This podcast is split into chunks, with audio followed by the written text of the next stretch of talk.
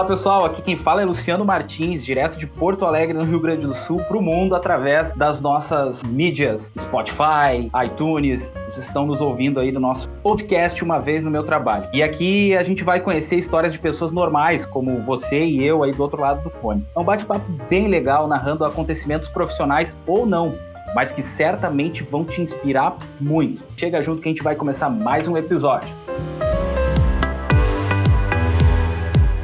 Sejam muito bem-vindos.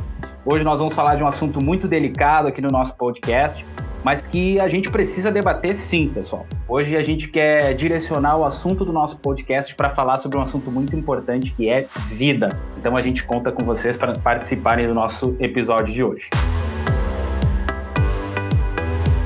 E para esse podcast de hoje nós vamos chamar dois especialistas sobre o assunto e que por muitas vezes nós que não conhecemos muito sobre saúde mental acabamos por confundir essas especialidades. E a nossa conexão de hoje vai direto para São Paulo. Eu vou chamar os nossos convidados desejando as boas-vindas a Ana Paula Portugal, psicóloga, e João Jorge Lorenzini, médico psiquiatra. João, tudo bem? Seja muito bem-vindo ao nosso podcast Uma Vez no Meu Trabalho. Prazer estar te recebendo aqui. A nossa audiência está ansiosa para te conhecer. Mas eu quero o seguinte, ó. Antes do médico João, eu quero primeiro conhecer um pouquinho do ser humano, João. Eu quero saber onde nasceu, onde mora, se tem filhos, qual é o passatempo favorito. Primeiro te apresenta para nossa audiência, eu quero saber quem é o João. Tudo bem, João? Seja bem-vindo. Tudo bem, Luciano. Muito obrigado pelo convite. É um prazer estar aqui falando com vocês. Tenho 33 anos, apesar de parecer um pouco mais novo, né? Casado há três anos, né? Não tenho filhos, pretendo ainda ter. Sou uma pessoa muito tranquila. Eu me considero até um nerd, né? Você perguntou o que, que você gosta de fazer no seu dia a dia. Eu gosto muito de ler tipos diferentes de livros, principalmente de psiquiatria. O pessoal fala, nossa, você lê psiquiatria? Isso me relaxa, eu adoro ler psicofarmacologia, são coisas que eu gosto. E atualmente, por incrível que pareça, eu tô lendo pela terceira vez os livros do Harry Potter. Isso já mostra quão nerd eu sou, né? Mas no meu dia a dia, trabalho muito e quando eu tenho um tempo de descanso, eu gosto de passar com a minha esposa, obviamente, adoro ver séries nesse período, né? Todas as séries já foram vistas, não tem mais o que ver quando possível eu saio, gosto de ir para restaurante, sempre gosto de tomar um bom café. Quem me conhece sabe que eu adoro café. E quando acaba o café, a gente toma cappuccino, né? Porque nem só de café vive o homem. Mas antes de continuar a nossa conversa, eu preciso apresentar também nossa outra convidada, a nossa psicóloga Ana, Ana Portugal. Mas antes de mais nada, Ana, deixa eu te fazer uma pergunta. Eu sou muito fã daquele comediante, o Rafael Portugal. Vocês têm algum grau de parentesco? Não, não temos grau de parentesco até onde eu saiba. É, mas gostaria de localizá-lo aí numa árvore genealógica. Ana, seja muito bem-vinda. Também quero conhecer, antes da profissional, Ana, eu quero conhecer a pessoa, Ana. Fica à vontade e te apresenta para nossa audiência. Eu sou Ana Paula Portugal, sou completamente apaixonada por gente e os mistérios da alma humana, a complexidade da mente. É, mas para além disso, eu sou casada, tenho uma filha que é psicóloga também, formou faz um ano. Eu faço mountain bike, eu adoro trilhas, pedaladas e gosto muito de contato com a natureza. Natureza é um, uma coisa que me reenergiza. Então, mountain bike ajuda, praia, sou apaixonada por praia, cachoeira, tudo que é verde e liberdade me, me encantam. E aí eu vou começar contigo, João. Como que tu te viu assim se tornando um profissional da psiquiatria? Qual foi a tua primeira experiência no sentido profissional e como que essa tua construção de carreira chegou até a área da psiquiatria? Bom, o meu vô, né, falecido vô, era médico, era ortopedista. Há bastante tempo atrás, eu estava no colegial na época, eu não sabia o que eu ia seguir nada tinha me brilhado aos olhos. Ele falava muito, né, sobre medicina, os pacientes dele, e eu fiquei curioso. Na época, algumas pessoas falaram assim para mim: olha, é difícil, é difícil de entrar, tem que trabalhar muito, é muito sofrida, e falaram um monte de coisa, mas quando eu ouvi o meu avô falando sobre os pacientes, eu falei, nossa, eu, eu quero ter o mesmo brilho nos olhos que ele tem quando ele fala dos pacientes. Eu acabei é, ficando com aquilo, comecei a pesquisar e entrei né, na faculdade é, de medicina da Unesp, em Botucatu. Foram seis anos bastante uh, intensos. A gente vê na faculdade um monte de coisa que a gente gosta, um monte de coisa que a gente não gosta, um monte de matéria que a gente se pergunta por que, que eu estou vendo isso. É, outras você fala, nossa, que legal, isso é muito curioso. De fato, é muito estressante a faculdade de medicina, mas eu saí uh, da faculdade, né, depois de seis anos, e ainda assim eu não sabia que eu iria querer fazer. Eu não tinha ideia de que especialidade seguir e acabei prestando oftalmologia e fui aprovado, mas eu nem cheguei a iniciar porque eu vi que aquilo não era para mim. Eu acho que na vida você pode é, seguir uma profissão ou você pode escolher ter uma vocação. Eu acho que a vocação é uma escolha, não é você nasce com um dom divino. Você pode escolher alguma coisa que te brilhe os olhos e você fale, nossa, eu acordo todo dia porque eu tenho um verdadeiro prazer pelo que eu faço. Eu quero fazer isso de uma forma cada vez melhor e eu não via isso uh, em oftalmologia. Pouco tempo depois, eu descobri é, que eu queria ser psiquiatra porque eu tenho uma verdadeira paixão pela mente humana e tudo que a mente pode fazer, toda felicidade, todo sofrimento que a mente pode causar, e como pequenas alterações em partes específicas ou mesmo em neurotransmissores, neurônios, pode impactar na vida do ser humano. Fiz então a psiquiatria, gostei bastante da residência, obviamente é mais cansativa ainda do que a própria faculdade de medicina. E eu me apaixonei na residência por transtornos de humor, né, depressão, quadros bipolares, ansiedade. Eu me apaixonei por psicofarmacologia também, que é o estudo das medicações psiquiátricas, dos receptores, dos neurotransmissores, são as comunicações entre os neurônios. E quando eu saí da residência médica, eu fui atrás uh, de especialização nessa área e basicamente é o que eu atuo hoje em dia: transtornos de humor e ansiedade. Da tua fala, da tua construção, tem um ponto que me chamou muita atenção e eu queria explorar ele um pouquinho mais contigo. Tu acha que se tu pudesse colocar uma pessoa como alguém que foi um diferencial para tua construção de carreira, seria o teu vô? Eu acho que ele chamou a minha atenção para a medicina. Com certeza eu colocaria ele como uma das pessoas, mas a pessoa que mais me influenciou, com certeza, foi a minha esposa. Ela não é da área, ela faz uma coisa completamente diferente, mas ela me influenciou em tudo o que eu fiz, desde da medicina, quando eu comecei a, a prestar as provas, estudar até a, quando eu falei que eu queria fazer psiquiatria, quando eu uh, saí do país para estudar transtornos de humor, agora que estou fazendo a especialização em psicofarmacologia, então eu colocaria ela como peça-chave para a minha carreira, para tudo que eu decidi. Com certeza, o meu avô foi sim uma pessoa especial, uma pessoa que eu é, tenho muito carinho ainda, mas a pessoa foi com certeza, sem dúvida, minha esposa. A gente está casado há três anos, mas a gente namora há 15. Então, você pode imaginar, a gente viveu e vive muita coisa juntos, né?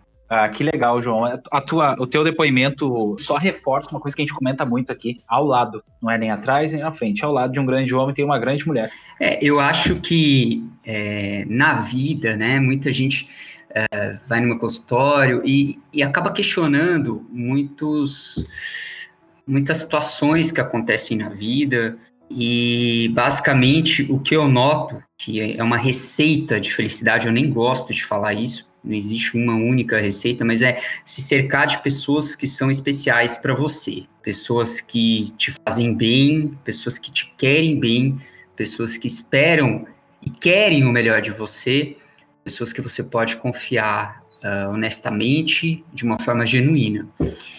E a minha esposa, com certeza, eu elencaria como a pessoa mais especial, assim, da minha vida e que eu tenho um carinho, um amor muito grande. E as pessoas falam, ah, é... brincam, né? Esposa, casamento. A gente passou muito, muito tempo distante um do, um do outro, né? Porque ela vivia viajando para vários lugares, né? E do mundo, eu estudando. E agora que a gente está sempre próximo um do outro, um prazer imenso, é maravilhoso. Então, é de fato a pessoa que me ajudou e me ajuda a construir uh, cada aspecto da minha vida.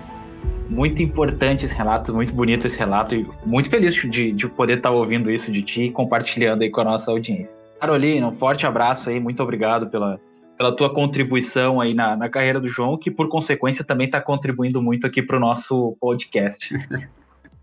E agora eu vou para Ana. Ana, conta para a gente um pouquinho da tua construção de carreira. Aproveita o gancho desse relato do João e te peço também que, junto com a tua construção de carreira, diga para nós quem é, quem é a pessoa importante para ti nessa construção, te ensinou algo importante, mesmo que não seja da área. Fica bem à vontade. Então, para mim, na, a psicologia nasce é, a partir de uma dor, que eu costumo dizer, né? Porque eu, aos nove anos de idade, desenvolvi uma patologia que a gente chama de doença psicossomática somática, que é quando o corpo físico denuncia questões emocionais, é, que chama psoríase, é uma doença de pele. E aí eu fui a um, a um dermato infantil e ele fez o diagnóstico e disse para minha mãe: Olha, essa é uma doença que não tem cura, é, e é uma doença de fundo emocional e que ela precisa aprender a lidar com isso e com as questões emocionais. Então, eu indico fortemente que ela procure um psicólogo e faça um tratamento a partir de agora. Eu tive a benção de ter uma mãe muito esclarecida,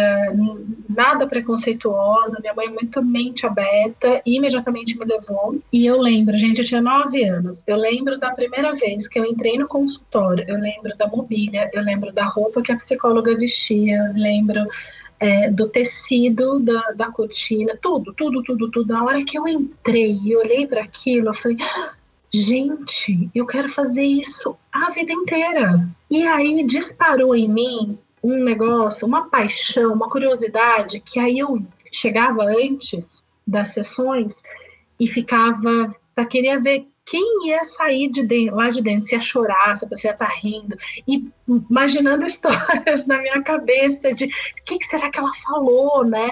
Super curiosa. E aí comecei a mergulhar né, nesse universo, junto com o processo de autoconhecimento. Aí, por exemplo, revistas, né, de revista Teen, aí fazia testes, né, então, ah, menino que você gosta, gosta de você? Então, aí você faz o teste lá. E aí eu minha mãe assinava essa revista para mim e eu transcrevia os testes. Que tipo de personalidade é a sua? Do que, que você tem medo? Não sei o quê, várias coisas. Eu transcrevi em papel sulfite e saí distribuindo para as pessoas, que eu falo que eu já fazia assessment, que é mapeamento de perfil, lá com 10, 12 anos, né? E à tarde, na Bandeirantes, passava um programa da Silvia Popovic, que é uma jornalista sensacional que chamava psicólogos para trazer temas e discutir as coisas, né? Então era todo dia à tarde. Só que era ridículo para uma adolescente, no começo da adolescência, falar que assistia esse programa, porque era um programa de velho, né? Então, eu não pedia um programa, porque eu queria ver os psicólogos, eu tinha essa coisa com o psicólogo. Eu gente, gente, me dava a sensação de guru, essa coisa de outro mundo. Gente, eles são fantásticos, eles sabem tudo, né? Tinha essa ilusão. E aí, é, eu lembro das minhas amigas me chamarem para sair, por exemplo, e eu falava, ah, minha mãe não deixa sair à tarde. só posso sair de noite, que era o horário do programa, eu não podia perder, só que eu não contava para ninguém. Então fiquei muito nesse universo, né? Para vocês terem uma ideia, tem um clássico da literatura é, que chama Mulheres que Correm com Lobos, da, da Clarice Píncola Estes. É um clássico muito fantástico, é um livro muito transformador. Eu li com 13 anos, de tanto assim, sabe, essa paixão. E aí, é, eu entrei para fazer a faculdade e com, com uma ânsia, né, com uma paixão muito grande. Eu fiz uma faculdade particular, já tinha casado, já tinha minha filha, muito novinha, eu casei, a gente engravidou e fica, decidimos casar. E aí me deu a sensação de, nossa, como é que como é que eu vou fazer, né, com tudo isso? É difícil para pagar a faculdade. Eu trabalhava de dia, estudava à noite, então morava numa cidade, fazia faculdade em outra e trabalhava numa terceira cidade. Então foi muito difícil fazer a formação eu entrei na faculdade, minha filha tinha 4 anos, ela nasceu, tinha 17, e eu me formei ela com 9. Então, foi muito desafiador, né? É, é tão novinha, equilibrar tantos pratos importantes, né? Tendo que amadurecer, fazer uma faculdade que, que é punk, porque a gente tem que ler muito, estudar muito, é muito complexo e passa por quem a gente é o tempo todo, né? Mas muito apaixonada. É, depois eu fiz, aí eu mergulhei nos estudos do Jung, que é a psicologia analítica, que é um objeto de estudo para mim até hoje. Na psicologia tem várias linhas teóricas, né? E aí tem um convite para que a gente escolha uma linha. Eu sempre achei muito reducionista escolher uma única linha teórica. Eu gosto de estudar todas elas sem preconceito e tenho a crença que como profissional eu preciso ter uma caixa de ferramenta com mais recursos possíveis para eu lançar a mão na a, a hora que eu estiver a pessoa à minha frente. Não que eu a inclua na minha teoria, ela tenha que vir para dentro daquilo que eu entenda, mas para que eu possa servir, né? Que é, é um ato de serviço. E aí eu, é, tem o Jung, eu fiz uma formação em dinâmica de grupos, então psicologia grupal, né? Então sistêmica, muito sistêmica. O como que quando o grupo se forma, o que que a gente tem ali, quais são os papéis que se estabelecem, porque a gente é um, é um ser sistêmico, a gente não é solto, né? Então, olhar para todo o sistema é muito interessante eu fiz uma formação dessa, eu fiz uma formação em coaching, né? Porque aí eu já estava trabalhando tanto em clínica quanto em consultoria empresarial. E o coaching ele, ele tem sido muito mal visto hoje, porque infelizmente a gente tem é, profissionais, como todas as áreas, né? Que prejudicaram a imagem do processo e do profissional, mas o coaching bem utilizado tem ferramentas muito interessantes que podem contribuir muito com o desenvolvimento, né, das pessoas eu fiz um MBA em desenvolvimento do potencial humano é, de um autor chamado Franklin Covey, que é bastante conhecido. Ele escreveu aquele livro que é um best-seller dos Sete Hábitos das Pessoas Altamente Eficazes, muito interessante também. É, psicossomática, Cinco leis biológicas também são objeto de estudo, então eu tenho feito cursos, formações nessas áreas, porque é, muito cedo eu fui despertada para essa coisa de o que, que acontece no, no, nos seus sentimentos, né? Entendendo o poder disso que tinha no, no meu corpo físico. Então, muitas perguntas guiaram a minha jornada é, e me trouxeram até aqui. Então, eu tenho essas duas frentes de atuação. O consultório me dá a oportunidade de mergulhar profundo no bastidor humano, porque dentro de uma consulta terapêutica tem gente que olha para mim e fala: Nossa, eu não consigo falar olhando no espelho que eu estou falando para você, que eu tenho vergonha, mas aqui eu tenho confiança. É muito interessante isso, porque é uma relação de confiança muito bonita, muito poderosa, né? A gente, o que a gente vive ali e como tá tudo sob sigilo, né? É muito único ali, né? Só a gente toca aquilo, né? A quatro mãos. Quando é casal, a gente tem mais alguém ali para partilhar, mas no geral fica assim. E a consultoria, né? Nas empresas me dá a oportunidade de ver o movimento do grupo e me dá uma esperança de contribuir para um mundo melhor. Porque um indivíduo, ele reverbera no mundo, mas um grupo reverbera mais. Então, essa é a sensação quando eu estou nas empresas e durante todo o tempo eu tive que estudar sobre negócios, por exemplo. Então, é, estudar sobre liderança, negócios, mapeamento estratégico, é, posicionamento, feedback, todos os temas dentro corporativo. Só que eu sempre me entendi como profissional da saúde. Então, como pano de fundo, a saúde sempre esteve presente. Só que era muito interessante ser contratada para as empresas que os RH diziam assim: olha, mas não muita psicologia. A gente quer mais técnica, a gente quer, a gente não quer que ninguém abraça árvores este ano, do ano passado para cá, mas especificamente esse ano, com a pandemia, mudou. Eu estou sendo chamada para, nas organizações, Ana, vem falar de saúde mental, vem falar de patologias, vem falar de recursos que a gente pode ativar para a gente lidar melhor com essas, com essas questões. Então, a gente escancarou dentro das organizações uma possibilidade que eu nunca tinha imaginado. Então, a gente falar de gente, de relacionamento humano, falar de gente de verdade, para além da performance, porque só performa quem tem recursos emocionais estabilizados. Então, é, tem sido uma experiência muito gostosa. Então, tem o consultório que eu, aprofundo e tem a consultoria que me dá esse olhar mais abrangente de grupo, que é muito interessante. Enfim, sou bem apaixonada por essas, essas duas vertentes. Quando a pessoa pergunta, tá, mas qual que você gosta mais? Eu sofri durante muitos anos na minha cabeça porque é essa coisa do ou você gosta de português ou você gosta de matemática, você não pode gostar dos dois, né? Então fica essa coisa polarizada. Graças a Deus a maturidade me já, já me trouxe a consciência de não, não preciso polarizar nada, eu posso gostar dos dois, dá licença, eu sou assim e vou continuar sendo assim. Eu gosto das duas atuações. Quem é a pessoa que foi especial para ti na tua construção profissional ou na construção até mesmo da pessoa Ana? Assim? Bom, ah, é difícil citar uma, né? Mas é, essa essa primeira psicóloga, com certeza. A minha mãe, com esse papel de. Minha mãe, esses dias eu, eu até falei num vídeo no Instagram falando uma pessoa contando para mim que ela um dos pedidos que ele fazia para Deus era assim: "Ai, Deus, por favor, não me deixe encaretar". E aí eu falei: "Nossa, eu gostei tanto do termo que eu falei também não quero encaretar, né? Que é essa coisa do enrijecer e tal".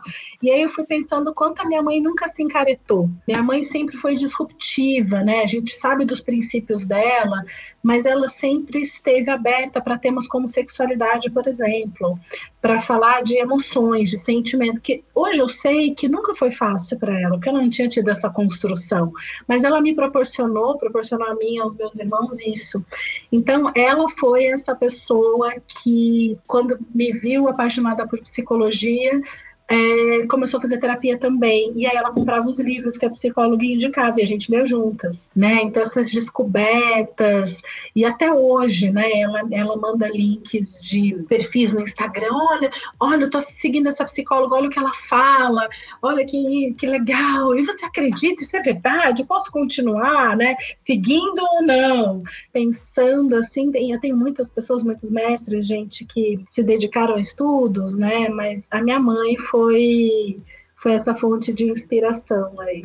Dona Sônia, um beijo para a senhora. Já que a senhora gosta de curtir links e, e, sites, aproveita e já curte o nosso Instagram. Uma vez no meu trabalho, a gente vai lhe aguardar lá. Dentro da, da especialidade de, de, cada um de vocês, eu vou pedir que vocês comentem um pouquinho, né? Quando alguém procura vocês, eles têm algum receio, algum medo, alguma espécie de, entre aspas, preconceito quando chegam até vocês? Agora digam quem quer começar. Posso começar. É, com relação aos preconceitos, a gente tem vários e a gente vem conseguindo ressignificá-los ao longo do tempo, né? Até porque a gente tem uma demanda muito grande, cada vez maior, para cuidados da saúde mental. Então não tem escapatória, né? Os preconceitos precisam ser ressignificados, né? O João vai falar da área dele, mas para mim aparece muito assim. Num primeiro contato, é, depois de um desabafo, vem a sensação de eu sou louco? As pessoas perguntam. Você tá me achando louco? Porque fica muito associado a isso. É que eu sempre achei que psicólogo era pra gente louca. Tem, tem jeito. Então, outra coisa é, nossa, mas você vai dar conta de tudo que eu for falar ou eu vou enlouquecer a minha psicóloga? Isso também aparece. Outro preconceito que tem é, mas se eu for lá e ela não fala nada? E quando ficar em silêncio, como é que a gente vai lidar com isso? São alguns desses fantasmas que surgem aí no imaginário da, das pessoas e que aparecem ali nos primeiros contatos, mas que a gente já está preparado, já sabe lidar com isso, né? E, e já tem como driblar, deixar é, o mais confortável possível, entender que é uma conversa, é gente conversando com gente. Tem uma frase do Jung, que é, é o mestre a qual eu, eu sigo aí da psicologia analítica, que ele diz assim: conheça todas as teorias, Domine todas as técnicas, mas ao tocar uma alma humana, seja apenas outra alma humana. Quando a gente leva isso, o espaço de trabalho, deixa eu só conhecer você como pessoa, o que está acontecendo com você, deixa eu te escutar, que as coisas vão, vão fluindo da melhor maneira possível. Né? Assim como a Ana falou, a minha especialidade psiquiatria é muito carregada de preconceito. As pessoas que vão até o consultório psiquiátrico, na sua grande maioria, falam: Doutor, eu vim aqui, mas eu não estou louco. Repetem isso inúmeras vezes ao longo da consulta ou ficam com muito medo de eu passar alguma medicação que vai acabar deixando elas viciadas, essas pessoas, ou que a medicação pode deixá-las loucas. Então, esse tipo de preconceito ele é muito presente no dia a dia de um médico psiquiatra. Então, a gente vai desconstruindo isso ao longo do tempo, mas eu noto que uh, psicólogos e psiquiatras precisam ainda lidar no cotidiano com esse preconceito que as pessoas ainda têm em relação à loucura ou à medicação que pode fazer mal. Então, isso é muito comum de fato. Esse tipo de pré-julgamento, as pessoas que estão próximas também acabam dificultando essa quebra desse paradigma? Sim, acaba, é, acaba porque tem, assim, a gente está falando já de, eu já atendo há bastante tempo, né? Então, assim, a gente já vem com uma redução muito significativa, né? A mídia ajuda, né? Porque tem uma série de, de pessoas que tem se declarado em processo de análise, em acompanhamento médico e tudo mais, né? Mas acontece muito é, de paciente não contar para ninguém que faz terapia, por exemplo. Então, é, ah, então, porque eu vim num horário de trabalho que a minha mulher não pode saber fazendo terapia, porque, ah, o que, que as pessoas vão dizer, né? Então, é, a gente tem um cuidado, né? A gente, é, eu atendo aqui em São José dos Campos, que é interior de São Paulo, fica por volta de 100 quilômetros da capital. E a gente tem um cuidado de pessoas que trabalham na mesma empresa, da gente marcar é, dias diferentes para não correr risco de se encontrar. Por exemplo, eu tenho duas frentes de atuação. Eu atuo na consultoria de empresas, eu dou consultoria nas empresas, palestras, cursos, coaching, uma série de coisas dentro do ambiente organizacional e atuo na clínica. Então, se alguém vê é, alguém na recepção, não sabe o que foi fazer. Se for fazer uma assessment, se é coach, ou se é processo terapêutico. Então, isso parece que dá para eles um certo conforto, né? Quando se encontram ali na recepção. Mas, por outro lado, eu percebo que tem gente que conta os quatro ventos, em, geral, as novas gerações contam que estão fazendo é, processo terapêutico e até tem um certo status, né? Porque eu tenho minha psicóloga, hoje eu, na, vou, vou na minha sessão, então tem aí também esse lado. De fato, muita gente usa alguns diagnósticos psiquiátricos hoje como um status. Então, ah, eu faço isso ou eu sou assim porque eu tenho depressão, porque eu tenho transtorno de personalidade, entre várias outras coisas. No entanto, observo que os familiares, eles de fato contribuem muito para a dificuldade de quebra de paradigma. Então, às vezes, o paciente não vê nenhum problema em fazer um tratamento psiquiátrico, psicológico, mas o familiar vê. Quantas e quantas vezes eu já não dei o diagnóstico de depressão ou fiz um questionamento para o paciente e o familiar ele vira e fala: Mas por que, que você está perguntando isso para essa pessoa? Por que, que ela teria depressão? Ela tem tudo, a gente dá tudo para ela. Então, as pessoas confundem ainda uma doença ou questões de vida com fragilidade, o que não tem nada a ver uma coisa com a outra. Isso é uma coisa bem recorrente essas questões trazidas, em que familiares ou mesmo os pacientes ainda veem o tratamento de saúde mental ou como status ou como algo mais relacionado à maneira de vida ou falta de educação que recebeu, entre várias outras coisas, e não uma doença, um transtorno propriamente dito. E acaba sendo bem preocupante isso, porque a gente está falando de uma patologia sistêmica, que a gente precisa envolver, a gente precisa do apoio familiar, a gente precisa que as pessoas no entorno também, muitas vezes, conheçam o diagnóstico para contribuir com a gente do processo, né? Então, assim, questões como a religião, por exemplo. Ah, então você não está tendo fé o suficiente. Então, a gente tem falado muito agora no Setembro Amarelo que não é uma questão de frescura, não é fraqueza, não tem a ver com é, falta de fé, né? Ou, ou, falta de espiritualidade, ou falta de Deus, que é, ninguém fica com vergonha com, quando é, desenvolve uma cardiopatia, por exemplo. Nossa, que, que fracasso, meu coração coração está é, tá falhando, está com algum problema, eu não me sinto fracassado por isso, mas para as patologias da ordem psiquiátrica, é, a gente às vezes vê esses preconceitos ativos, né? Exatamente.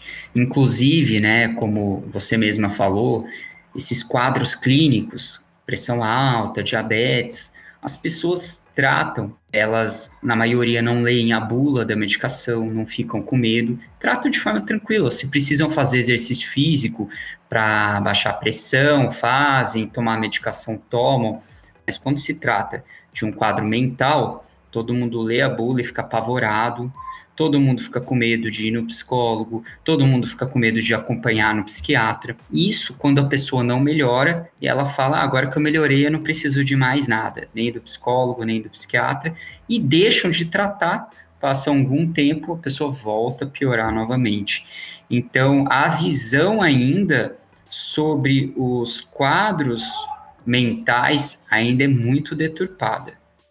Olha, bastante informação importante que vocês trouxeram, e, e, é importante a gente ressaltar isso, né? O quanto que num, num tratamento psicológico ou psiquiátrico, a, a família é um fator chave para o sucesso ou não desse tratamento, né? Exatamente. Vocês falaram bastante sobre ah, as pessoas hoje em dia tratam, algumas tratam até como status esse tipo de tratamento, etc, etc. Vocês enxergam que isso também é um sinal positivo, e aí me permita tomar um cuidado muito grande com essa pergunta, assim. É um ponto positivo no sentido de que as pessoas também estão procurando tratamentos psicológicos ou psiquiátricos preventivos, se assim eu posso chamar, no intuito de não adoecer a mente. Vocês acham que isso também é uma, uma visão positiva ou, ou, tô, ou eu estou equivocado no meu raciocínio? Já aconteceu pessoas de me procurarem, olha, eu vim para fazer um, trata um, tratamento, um acompanhamento psicológico para expansão de autoconhecimento. Eu não tenho nenhuma questão específica para tratar, não estou com nenhuma dor, não tenho nenhum sofrimento, está tudo ok mas eu sinto vontade de conversar semanalmente com um profissional para entender o porquê que eu reajo de determinada maneira, como é que eu cheguei até aqui, quais são as possibilidades, como que eu expando meu, meu potencial. Isso seria fantástico se todo mundo trabalhasse preventivamente, porque imagina que a gente para por 50 minutos toda semana, olhar para a gente, a gente olha muito para fora, né? E quando a gente olha para fora, a gente desconecta. Eu tive um caso de. Eu tinha uns 28 anos, mais ou menos, estava formada há uns 3, 3, 4 anos, e eu atendi um homem de 55 anos. E aí eu perguntei para ele: como é que eu posso te ajudar? E aí ele disse: Eu não faço ideia. Sabe por quê? Quando eu tinha 20 anos, não era nada disso que eu queria ser quando crescesse. Eu não sei quando foi que eu me perdi de mim, porque eu não sou o pai que eu queria ser, eu não sou profissional, eu não sou o homem que eu sonhava quando eu tinha 20. São 35 anos que a vida saiu do trilho e a pessoa nem viu, porque eu tenho que performar, fazer, comprar, atender, né? Então, é, quando que você termina a faculdade, quando que você vai casar, quando vem o primeiro filho, tem sempre, parece que um script que não é, que não atende a todos nós, né? Então, isso mexeu muito comigo, porque eu falei, gente, como é que a gente vive fora do trilho? Não tem como ser feliz, né? Óbvio que dá para retornar, né, com o trabalho aí, É, mas fica esse chamado, né? Se a gente trabalhasse preventivamente, né? Pelo menos, pelo menos é, pensasse, né? Ah, não consegui investir agora no, no acompanhamento psicológico, mas pra, parar para pensar, né? Assim, estou feliz? Sua vida tem minha cara? Coisas que eu faço, a forma com que eu organizo o meu dia, tem o meu ritmo, tem coisas que eu gosto. Se a gente pergunta para as pessoas, por exemplo, quais são as coisas que você mais valoriza na vida, o que, que você, você não abre mão? Aí tem uma lista de coisas. E o quanto essas coisas estão presentes no seu dia a dia? A pessoa leva um susto. Cara, não tá. Então, você tá vivendo para quem? Que vida é essa, né? Então, tem muitas reflexões que a gente pode fazer preventivamente. Já tem um movimento disso acontecendo, ah, mas acho que tem espaço para muito mais. Eu observo é que mesmo as pessoas é, que têm um certo preconceito, é, elas estão se abrindo a buscarem ajuda hoje em dia. Hoje eu acho que é muito mais uma questão de se você está sofrendo, por que não procurar o motivo pelo qual você está sofrendo e procurar ajuda para deixar de sofrer. É, nesse sentido, eu acredito que está tendo uma mudança, tanto em relação a psicólogos quanto psiquiatras, as pessoas que notam que estão mais tristes, deprimidas ou com várias outras questões de vida, mais ansiosas, elas têm buscado mais ajuda, mesmo nesse período agora da quarentena, em que muitas ficaram uh, ansiosas, sem saber o que ia acontecer, é, elas recorreram sim a tratamentos, sejam psicológicos, psiquiátricos, entre várias outras coisas. A área da saúde mental, ela está caminhando hoje para isso, uma área mais preventiva.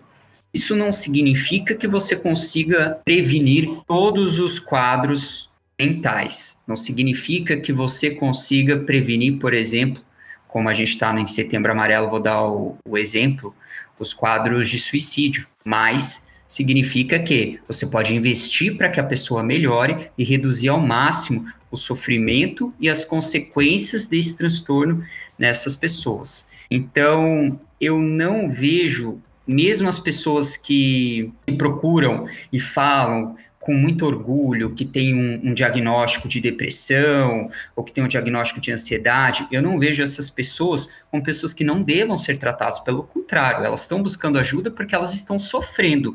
Elas não estão buscando ajuda para se gabar do que elas têm, apesar de muitas usarem isso para acabar se justificando de certa forma e justificando também os seus atos. Então, a gente está investindo mais nessas pessoas, nesses pacientes e acredito que isso seja uma coisa muito positiva, tanto das pessoas que procuram, quanto os profissionais que estão atendendo essas pessoas. É, porque tem uma questão de usar isso como eu chamo de desculpa verdadeira, né? É uma verdade no lugar de desculpa, usada como desculpa, né? Então, fica muito complicado porque quando a gente percebe que o paciente terceiriza a vida, então assim, ah, eu já tô vindo aqui semanalmente, já tenho meu psiquiatra, já, já me deu receita, tô tomando a medicação, por que, que eu não melhoro? Porque precisa, para além dos recursos, atitude. Né? Então, assim, você precisa tomar consciência e mudar a rota. Não é, não está na minha mão, não está na mão do médico. A gente tem os nossos recursos que são disponibilizados, né? Eu falo para os meus pacientes quando eu os recebo, olha, da minha parte você tem 120% de mim. Só que eu não trabalho sozinha. O sucesso é muito em conjunto. Então, quando a pessoa sai do nosso consultório e ela não leva para a prática do dia a dia ações, reflexões, não faz a tarefa de casa, não tem milagre, né, gente? Então, eu costumo dizer que a gente é parceiro na jornada mas quem caminha são eles, é o caminho ao lado, né? A gente vai a, a, disponibilizar da nossa caixinha de ferramentas todos os recursos que tiverem disponíveis, mas eles precisam se apropriar da, da vida, né? E parar de delegar para terceiros, né? O processo terapêutico é muito isso.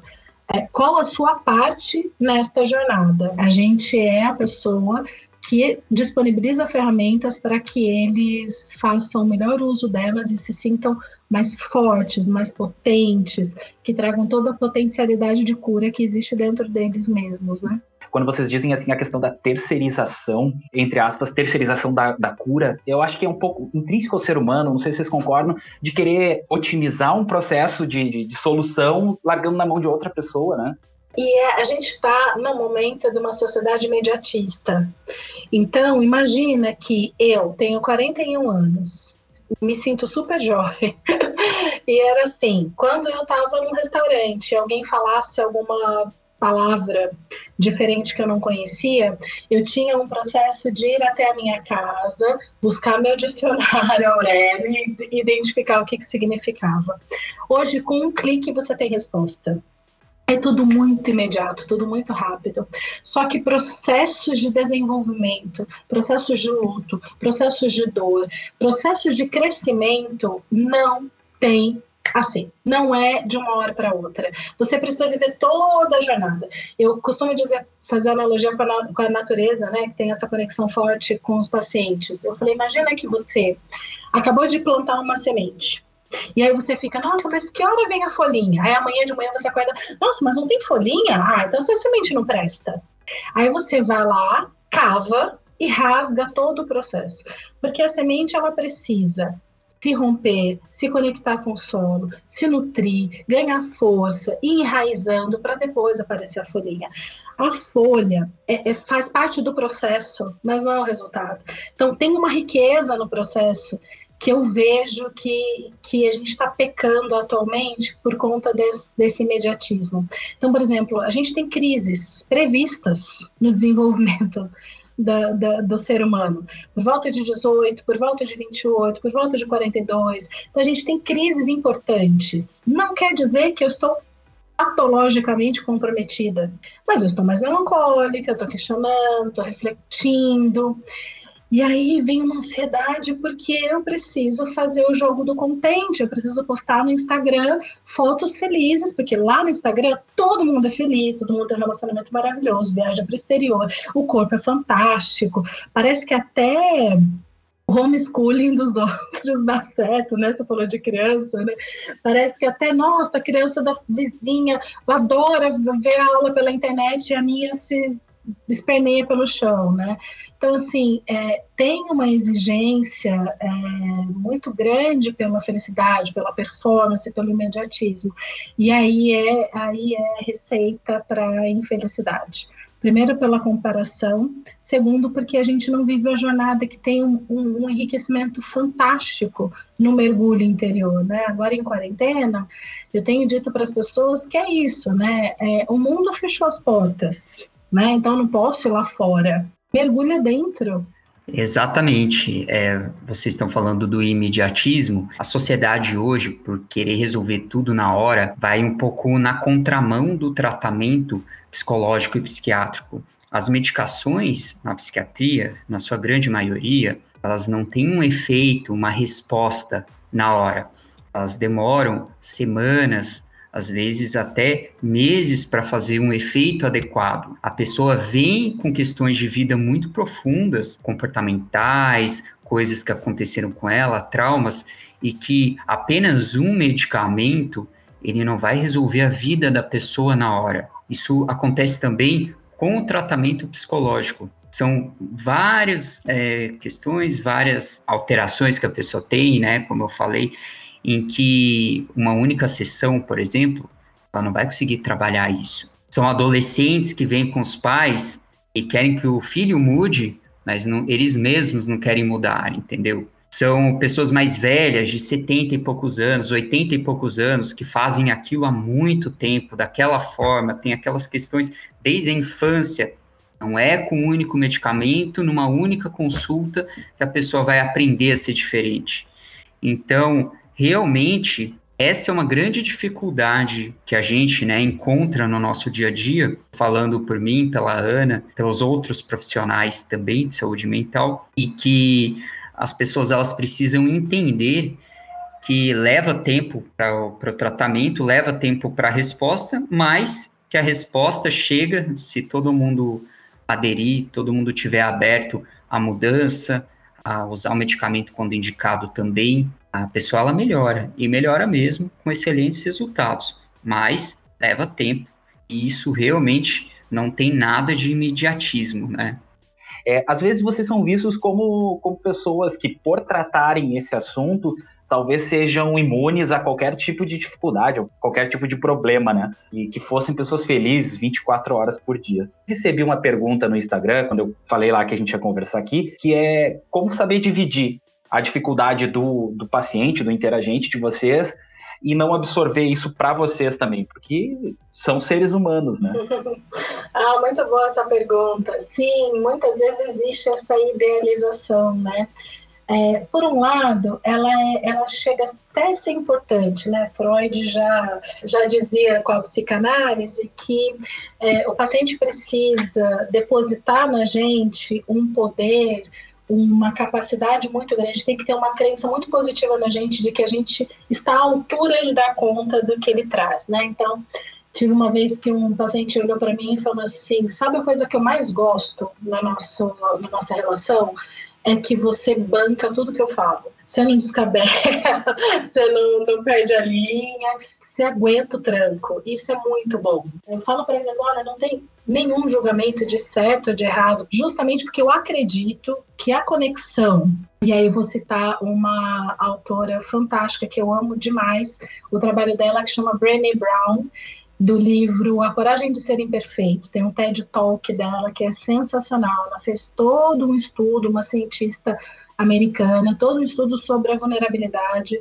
E ela diz que a gente só se conecta com o outro uma vez que eu entendo que essa pessoa é vulnerável a mim. Se eu endeuso essa pessoa, cada vez mais distante ela fica de mim. E para mim, na minha crença, o processo de cura passa por conexão humana. Eles acham engraçado quando me perguntam, mas você faz terapia? Aí eu respondo, óbvio que eu faço. Como é que eu vou? Se eu só posso dar ao outro aquilo que tenho dentro de mim, como é que eu me presto a trabalhar, a doar o que eu tenho de, de recursos dentro de mim a oferecer para compartilhar com o outro se eu não estou bem. Então, assim, obviamente eu tenho acompanhamento, né, especialmente no começo da carreira, o psicólogo tem o que a gente chama de supervisão, que é um profissional mais experiente que a gente compartilha os casos. Hoje, com bastante experiência, tem um caso ou outro que eu preciso de supervisão, mas eu dou supervisão para recém-formados, por exemplo, que é para expandir a visão sobre o caso. Mas a gente faz terapia também. E é aí que a gente aprende a separar o que é nosso e o que é do outro. É óbvio que a gente é afetado por algumas questões. Tem alguns temas, tem alguns momentos que eu sinto que termina a sessão e aquilo continua dentro de mim. É, mas, em geral, de novo, a crença que eu tenho é que existe uma sabedoria interior dentro de cada um de nós que eu preciso acessar nessa pessoa. Então, eu fico mais focada na saúde, de buscar essa sabedoria interior para que ela ative os próprios recursos e volte a trilhar um caminho que, que a faça feliz, do que ficar olhando para o tanto do sofrimento. É óbvio que a gente acolhe e tudo mais, mas é muito mais é, de fortalecimento. Então, é, separar o que é nosso e o que é do outro é super importante. Agora, quando quando me afeta, aí eu levo para minha terapia. Porque aí pega um ponto que é meu. Sei lá, vamos supor que eu tenho uma questão de relacionamento com meu pai. É uma questão mal resolvida, um problema lá da infância, ou por ausência, ou por agressividade, ou por superproteção. E de repente eu tô ali ouvindo o relato de um adolescente se queixando de características muito específicas que eu reconheço na relação que eu tenho com meu pai. Naturalmente isso vai mexer comigo. Se eu estou em análise, se eu estou em processo analítico, eu consigo separar o que é meu e o que é do outro. Então, assim, o processo de autoconhecimento nosso é o tempo todo. Então, é quem eu me torno diante desse paciente, o que, que ele desperta em mim, né, Rogers, que também é da, da, Humanista, que é um autor muito sensacional, ele trabalha muito com o sentimento do terapeuta. Às vezes a gente sente raiva. Nossa, é mesmo, que surpresa, não esperava por isso também, né? Então a gente se coloca porque a gente está numa ressonância com o outro. Por isso que a gente tem que estar o tempo todo se trabalhando, se tratando e atento às nossas questões, né?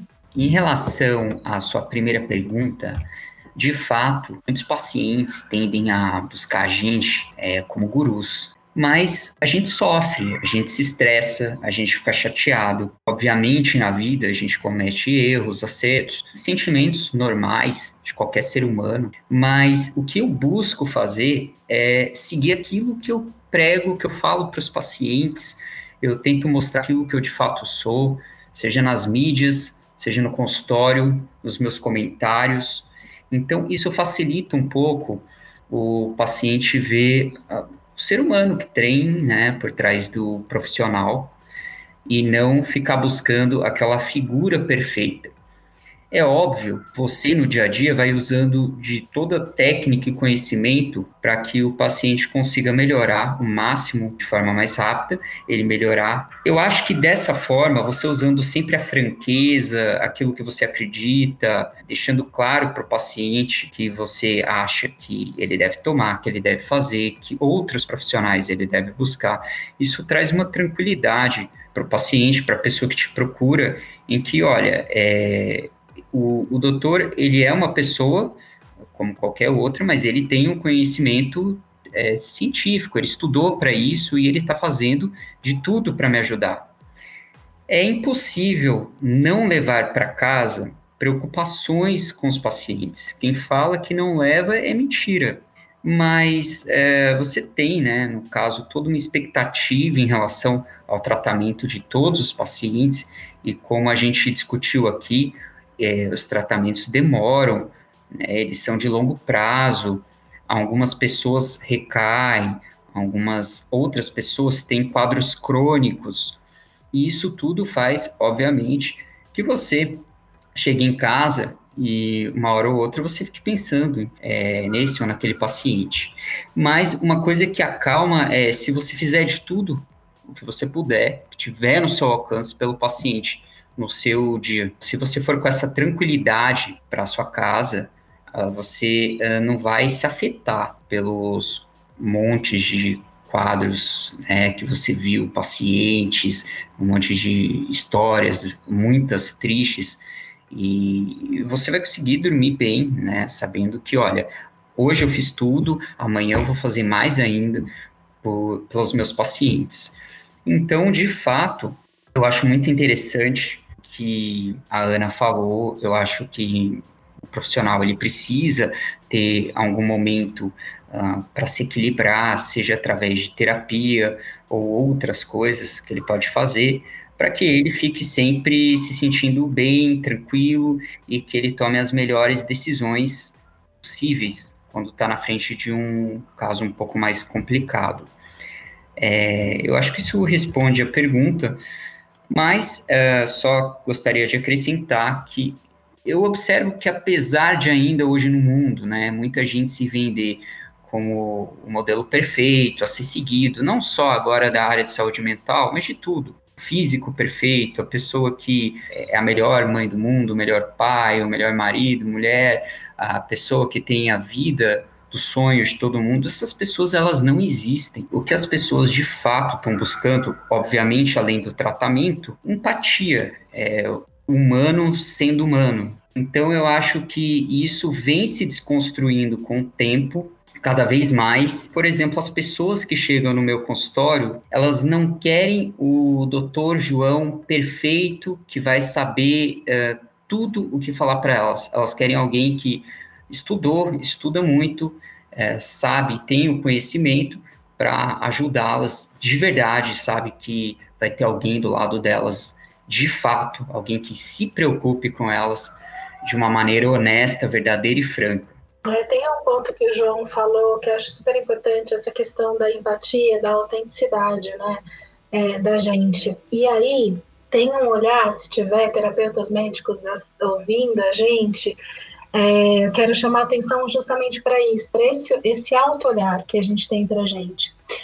Porque é, a gente pode entrar numa arrogância, no sentido de ou se você deprime, ou se você tem alguma questão emocional, é, é muito complexo, porque de repente o profissional fala, gente, mas justo eu, né, que trabalho com isso, que ofereço isso, como, né? Foi muito engraçado, porque durante o começo da pandemia, é, nessa quarentena que a gente viveu, né, que foi tão muito louco, né? Tem sido ainda, né? Consultório bombando, consultoria assim que eu achei que não fosse acontecer, mas estourando, assim, zerando horários. Eu comecei a me ver triste. Aí terminava o dia, tinha dia que eu chorava, e aí, assim, uma dificuldade muito grande de olhar para isso, porque assim não, eu tenho que, né? Eu tenho que estar tá bem, eu tenho que dar conta. Eu, pô, justo eu que tenho tantos recursos, que é o que o João falou. Tenho minha terapeuta, mas eu tenho uma rede de apoio grande. Né? Eu tenho muita gente que me apoia, que me ajuda. Até que uma amiga, uma colega, conversando com ela, ela falou assim: Nossa, Ana, mas que arrogante, por que não você? eu falei, cara, que armadilha que a gente cria, né? Na, na mitologia, o Jung trabalha muito com os mitos, tem um mito que chama o curador ferido, né? É um curador que tem uma própria ferida que não dá conta de curá-la. Então ele passa pela vida curando a ferida dos outros, né? Então ao curar a do outro, ele finge que não viu a dele, né? Ele dá uma escapada na dele. Então, assim, essa é uma armadilha que nós, profissionais da saúde, precisamos estar muito atentos, né? Porque uma coisa ou outra me colocar num lugar de invulnerabilidade, de ideal. Outra coisa sou eu acreditar nisso, né? Então é muito bom que a gente tenha nessa rede de apoio, né? Nessa, nesses primeiros dias que aconteceu isso, e logo essa colega Jorana, por que não? Que arrogância, né? Essa abertura de, de alertar, é verdade, né? Então, bom, peraí, se eu tô precisando chorar, vou chorar, né? Se eu tô assim, o que que tô sentindo, né? Até dar conta que eu estava muito carente de contato, de socialização, é, tendo sessões muito densas, muito tristes, que em geral eu abraço os pacientes, né? Na hora de despedir, depois de uma sessão super tensa, eu olho e falo: olha, é, você não está sozinho, eu vou com você. E a gente vai resolver isso juntos, você não está sozinho. E isso é super importante. De repente, fazer isso por vídeo, não poder tocar, então tinham coisas batendo em mim, né? Então é interessante olhar para também essa expectativa que a gente se coloca de estar tá sempre bem, né? Uma armadilha. Tu mencionasse aí, a gente tem expectativa também de que colegas de profissão de vocês escutem aqui. Também essa pergunta é, é, é tem esse objetivo, né? O curador da mente não se enxergue como um super-herói intocável e que ele não vai passar por uma dificuldade muitas vezes similar com a do, do interagente ou do paciente dele, né? É o seguinte, ó. A gente sempre abre um, um espacinho de intervalo para a gente dar uma respirada, tomar uma água. Não nos abandona aí que logo a gente volta com os nossos convidados. Então vou pedir para subir a trilha do intervalo e já já a gente volta. Conheça o canal Café com Psiquiatra do Dr. João Lorenzini. Oi, pessoal, tudo bem? Eu sou o Dr. João Lorenzini e eu quero convidar hoje vocês para me acompanharem em duas coisas que eu amo: café e psiquiatria nós vamos falar sobre o comportamento suicida. Vocês sabem como funciona uma pessoa que pensa em morrer, uma pessoa que tem esse tipo de comportamento? Nós temos que falar sobre esse assunto. Não é deixando de falar dele que ele vai deixar de existir.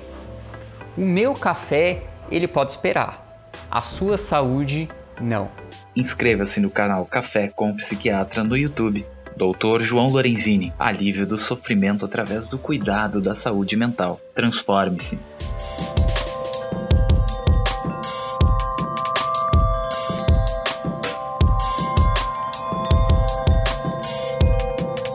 Estamos de volta com esse nosso bate-papo sobre carreira profissional e, claro, né, hoje, como a gente prometeu para vocês, o assunto mais importante aqui é falar sobre vida. Já quero agradecer você que deixou sua pergunta lá no Instagram para nós. As suas perguntas vão ser respondidas agora pro, pelos nossos convidados. Quem de repente ainda não conhece o que é o Setembro Amarelo, deixa eu só dar uma contextualizada para vocês, para quem nunca ouviu falar. Desde 2014, a Associação Brasileira de Psiquiatria, ABP, em parceria com o Conselho Federal de Medicina, CFM, organiza nacionalmente o Setembro Amarelo.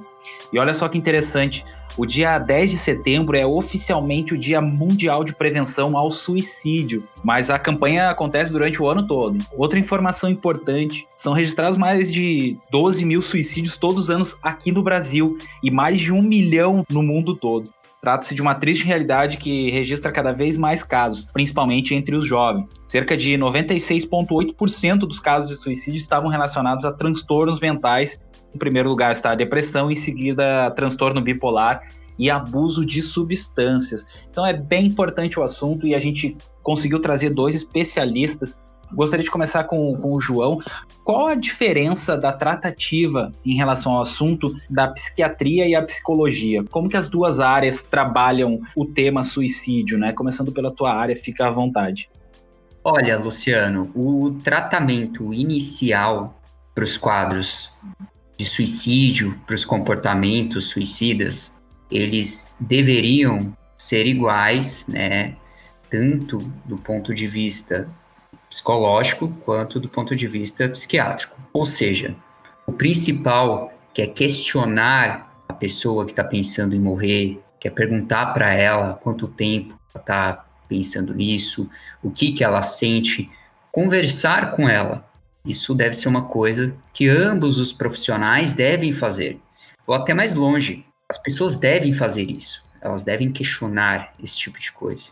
No caso do psiquiatra, ele vai avaliar se existe algum quadro psiquiátrico associado a essa ideação suicida. Então, como você mesmo falou, quase 97% dos suicídios estão associados a um transtorno mental, é, como depressão, transtorno bipolar, entre outras coisas. E a gente vai tratar, a gente vai montar junto da pessoa estratégias de tratamento farmacológica, ou seja, medicação, na maioria das vezes a gente precisa usar para tratar essa, esses quadros associados, essas comorbidades, e indicar, se a pessoa não estiver fazendo, sempre terapia. Não existe um tratamento para uma ideação suicida só com medicação. Isso não existe. Então, em 100% dos casos, se a pessoa chega no meu consultório e ela não está em acompanhamento psicológico, ela vai ser orientada a procurar um psicólogo. Isso invariavelmente.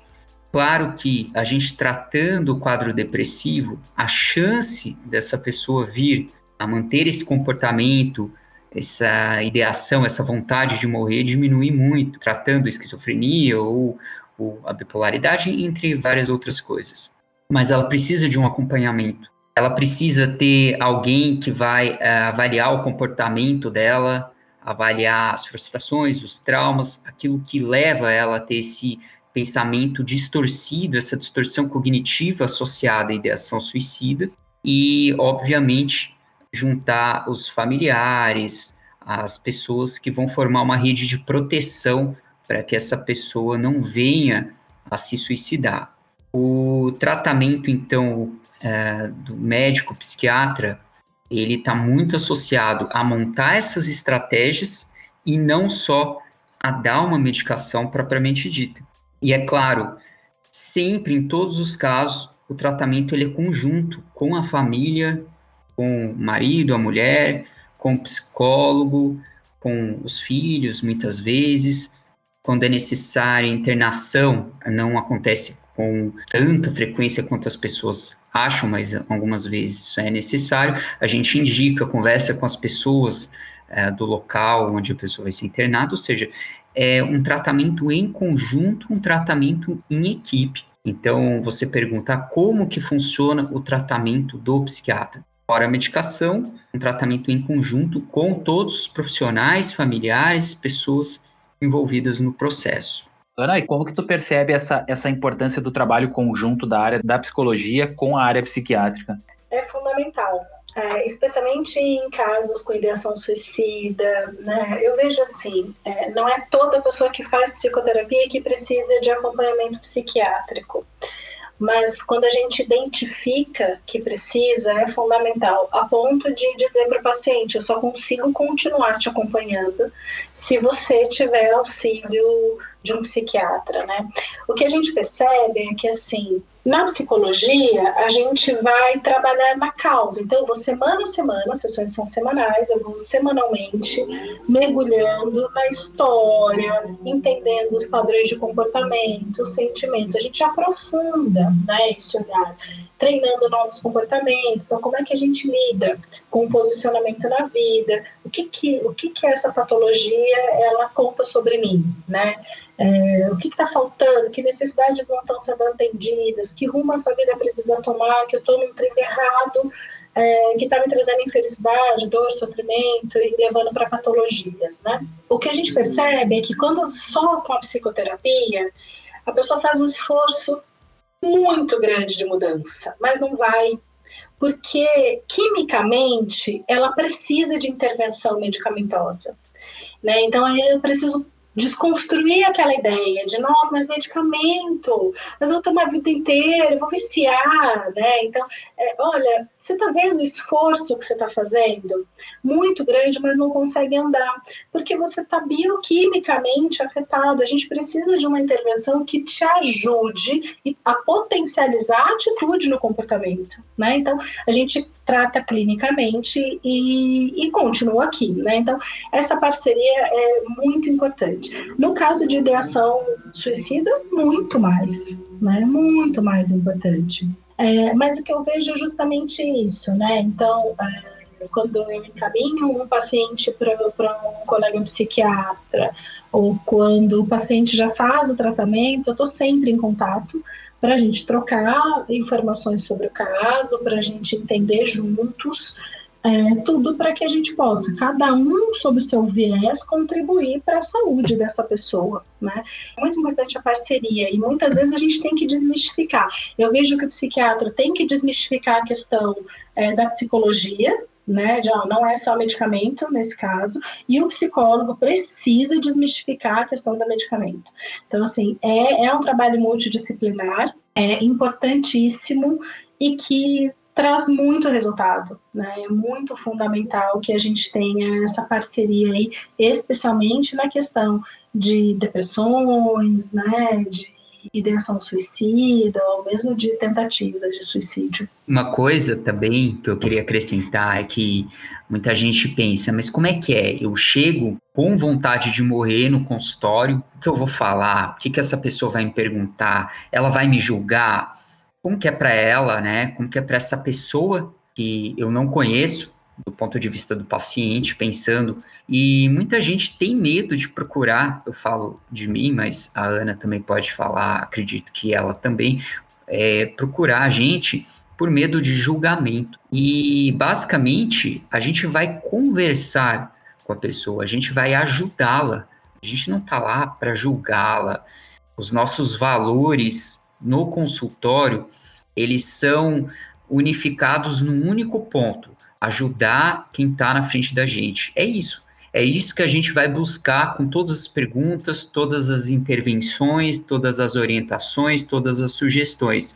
É tratar, ajudar e, obviamente, a gente sempre busca cura daquela pessoa que está sofrendo. Uh, independentemente de ir no psiquiatra, no psicólogo, o medo que está junto, aquele misticismo, que, nossa, e agora eu vou lá, eu devo estar tá muito mal mesmo, mesmo que você não tiver mal, mesmo que você estiver pensando de uma forma passiva em morrer, de uma forma até ambivalente, você deve procurar ajuda, porque você está sofrendo de alguma forma.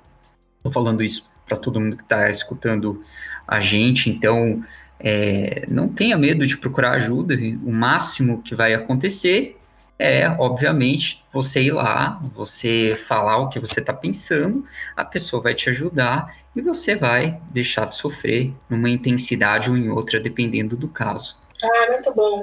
Tem essa questão, né? A gente tem é, li, liberdade para fazer perguntas, inclusive. Às vezes a pessoa não chega falando, que é o que o João falou, é, tem os preconceitos, tem os medos, tem medo de julgamento e até vergonha de falar. Né? Mas a gente fala abertamente. Você tem pensado em suicídio? Já pensou em suicídio? Já fez algum plano? Se sim, né? Já fez algum plano, né, para isso?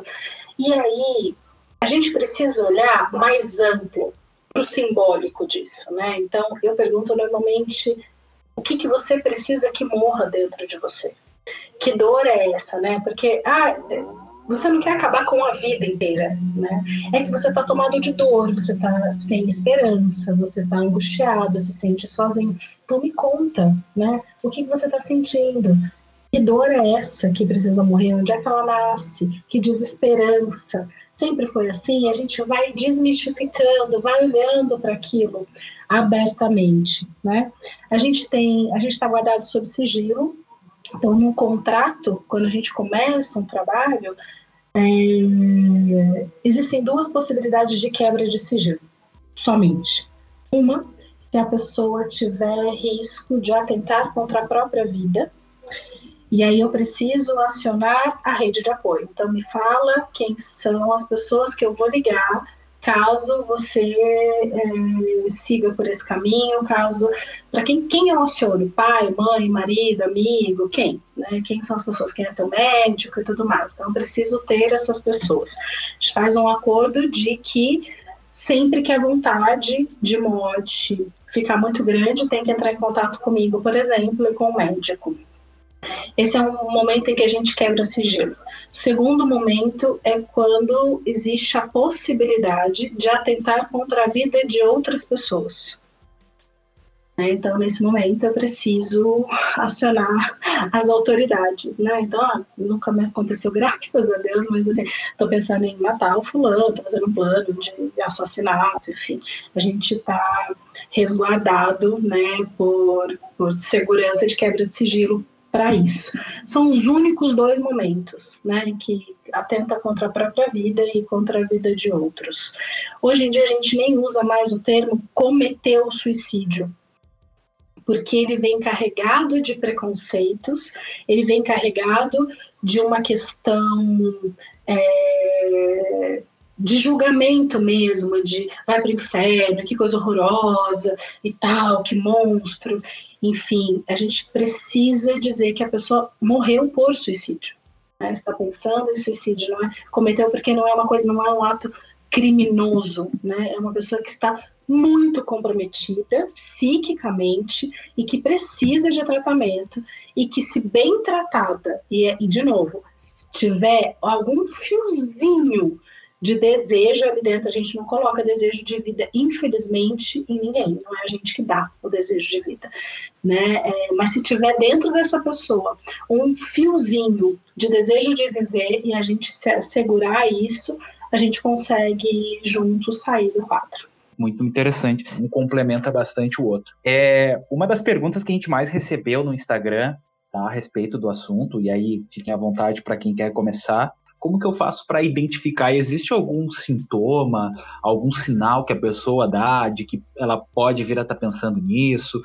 É muito interessante essa pergunta, porque tem uma, um misticismo, né? Na verdade, tem uma, uma crença por trás do suicídio que todas as pessoas que tiram a vida deram sinais que isso iria acontecer. Isso não, não é verdade. Mas a grande maioria mostra algum sinal de que ela não está bem ou está pensando em morrer.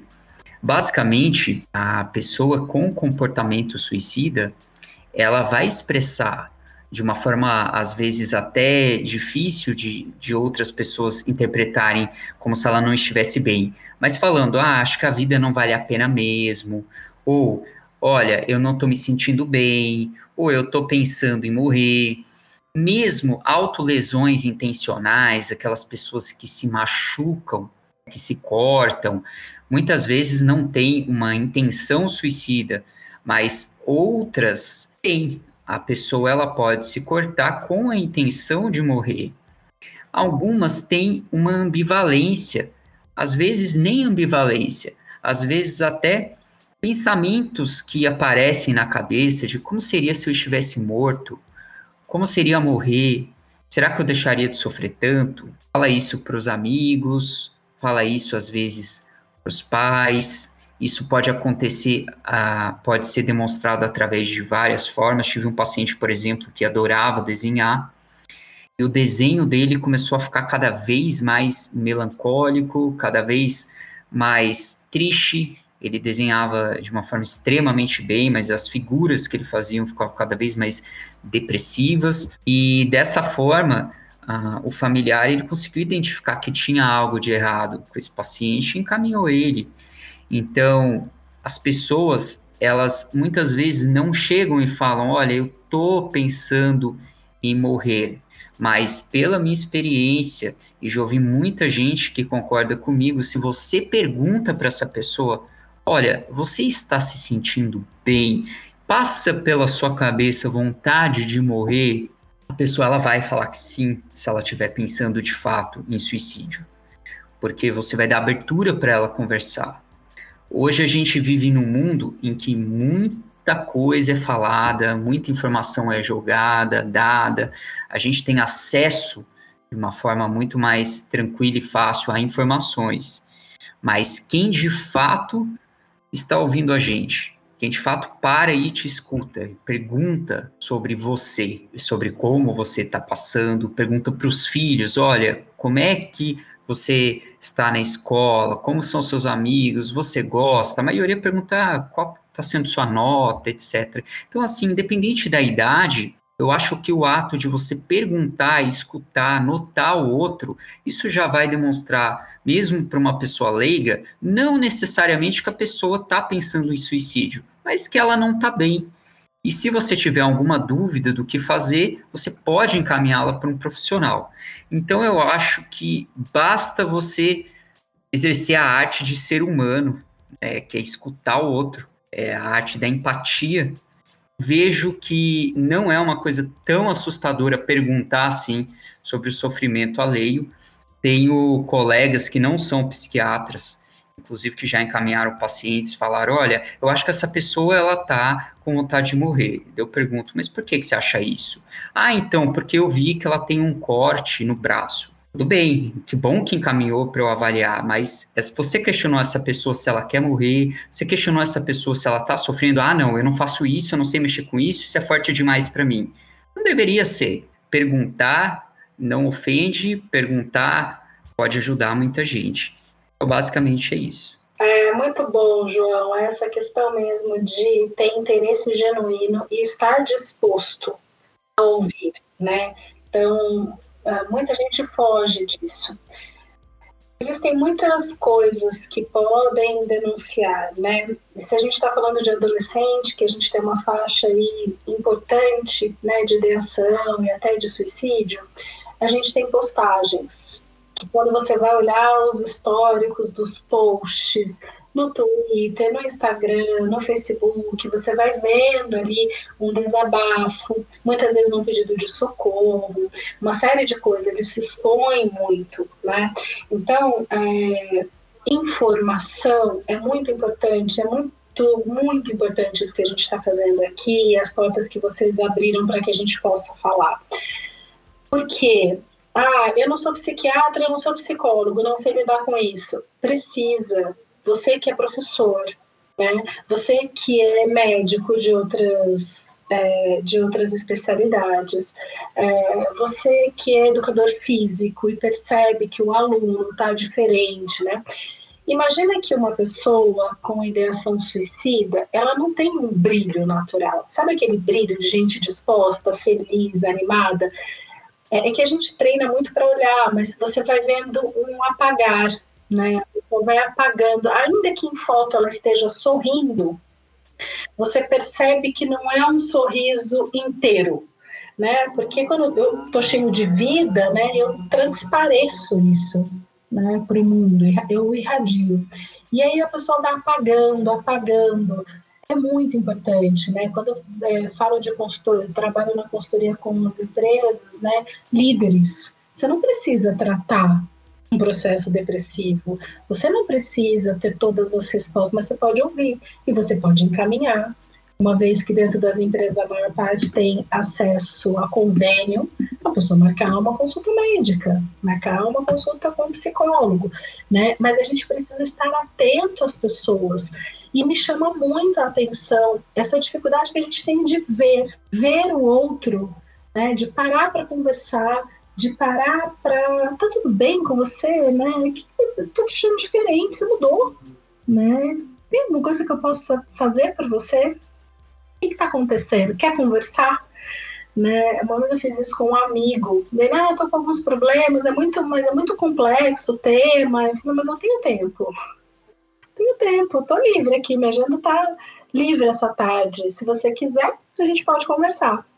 Aí ele, ah, você não desiste, né? Eu falei, não, vou desistir de amigos e de ninguém, né? Então, é, é isso, né? Essa disponibilidade. É confortável ouvir? Óbvio que não. É desconfortável você ter alguém à sua frente dizendo para você, ó, oh, não tem o que você faça, eu quero morrer. É muito desconfortável, é duro da gente ouvir. É o que o João falou. A gente vai para casa, a gente se preocupa, a gente pensa em recursos, a gente, né? Que mais que eu preciso fazer? Por outro lado, não ouvir é trágico. Né? Não ouvir é negligenciar essa dor, né? negligenciar esses planos. Então, é, se a gente humanizar mais as nossas relações, eu partilho 100% do que o João falou. A gente precisa humanizar as nossas relações cada vez mais. Pessoas reclamando muito da quarentena. Ai, nossa, que saudade da socialização. Eu falo, gente, mas o ano passado a gente passava nas praças de alimentação do shopping e a gente via as pessoas reunidas mexendo no celular. E a gente está com saudade de olho no olho, de toque, de estar junto. Mas será que a gente valorizava quando tinha liberdade total? Né? Então, esse processo de desenvolvimento enquanto humanidade, acho que é um chamado para todos nós, para a gente repensar e, e, ampliar, né? Como que alguém que está próximo de uma pessoa que está passando por essa dificuldade pode fazer para não não absorver essa carga para si e ser um agente potencializador dessa pessoa, ou seja, ser um agente que vai ajudar essa pessoa a sair desse, desse momento, porque para ajudar alguém a gente precisa estar tá bem também, né? Então, como que vocês enxergam isso? Olha, Luciana, esse ponto que você tocou é muito importante mesmo, porque é devastador para a família é muito difícil de lidar para todo mundo, né? Quando a gente olha sistemicamente, a gente fala que é uma família que adoece junto. Não existe um membro adoecido com, com um sofrimento intenso que não reverbere no sistema. Né? Ainda que eu esteja bem, que esteja tudo bem na minha vida, ver alguém que eu amo muito, desistindo da vida, é, apático, sem essa luz, sem esse brilho, é muito devastador, né? É, é exatamente esse ponto que você trouxe. Primeiro, a gente precisa estar cuidando da gente. E outro, ter a consciência de que a gente só vai até onde o outro autoriza. Às vezes, não é a família a melhor pessoa para cuidar neste momento porque tem muita coisa envolvida nos laços afetivos, tem muitas expectativas, tem muita história. É, os membros da família podem perguntar para essa pessoa que está acometida com essa patologia: o que, que você espera de mim? Como é que eu posso te ajudar? É, e aí acionar a rede de apoio porque mesmo nós profissionais, e é com muito pesar que eu digo isso, a gente não, não é um super-herói. Eu, graças a Deus, não perdi nenhum paciente por suicídio, mas durante muito tempo eu tive que ir, ir negociando com isso dentro de mim, de que não sou eu que faço, né? Eu consigo trazer um respiro, recursos, possibilidades com a, com a, equipe médica, e a gente vai fazer de tudo que a gente puder, mas a gente precisa de um fio dentro da pessoa com vontade de vida, e isso a gente não coloca no outro, né? E aí, para a família, muito sofrido, que é justamente por isso, né? Porque como assim, né? Eu tô aqui, às vezes eu sou filho, sou marido, sou mãe, é, e só o meu amor, tanto amor que eu tenho por você, não consigo te curar, não consigo.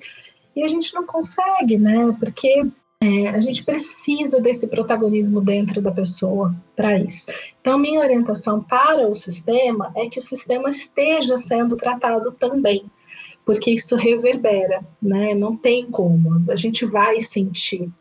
Então, é, e entender a, qual é o meu papel dentro dessa família, como, quem eu me torno diante dessa pessoa que eu amo e que está comprometida, e como que eu lido com ela da melhor maneira possível, até onde eu dou conta de lidar também.